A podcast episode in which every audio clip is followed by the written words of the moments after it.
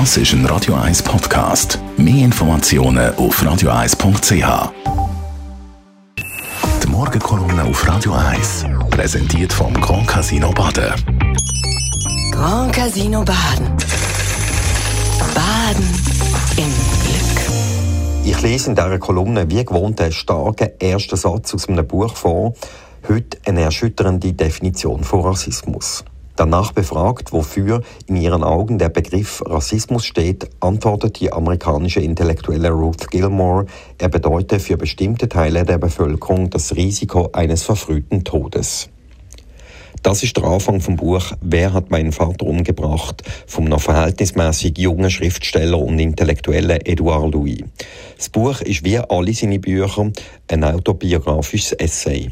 Er beschreibt seine Kindheit im Unterschichtsmilieu in Frankreich und das Leben von seinem rassistischen, homophoben und von einem Männlichkeitswahn prägten Vater, der nach einem schweren Arbeitsunfall unter den gekürzten Sozialleistungen leidet.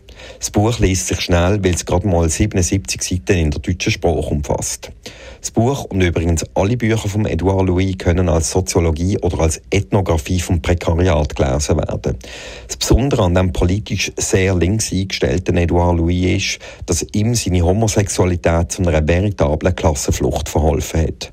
Als Kind vom Prekariat ist es ihm nicht in die Wiege gelegt dass er ein Gymnasium besuchen kann. Sein Anderssein, sein Schwulsein hat ihn mit einer Welt in Berührung gebracht, die so gar nichts zu tun hat mit dem brutalen Verhältnis, wo er aufgewachsen ist.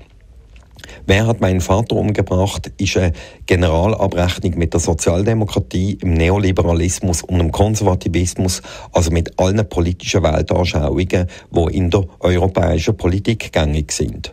Und das Buch ist eine Annäherung an seinen Vater, der sogar nichts mit den Lebensumständen vom erwachsenen Edouard Louis zu tun hat, wo übrigens seinen Namen von Eddie Bellegueule zu Edouard Louis ändern lassen hat.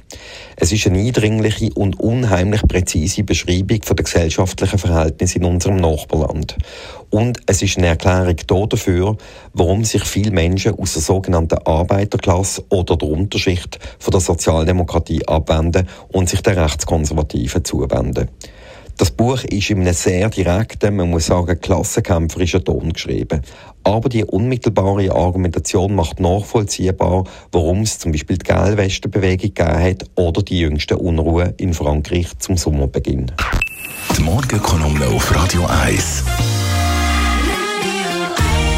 David Scherer und alle anderen Sommerkolumnisten, danke vielmals. Die kann man nachhören bei uns im Netz auf radio1.ch und ab Montag dann wieder unsere Stammkolumnistinnen und Kolumnisten zurück. Das ist ein Radio 1 Podcast. Mehr Informationen auf radio1.ch.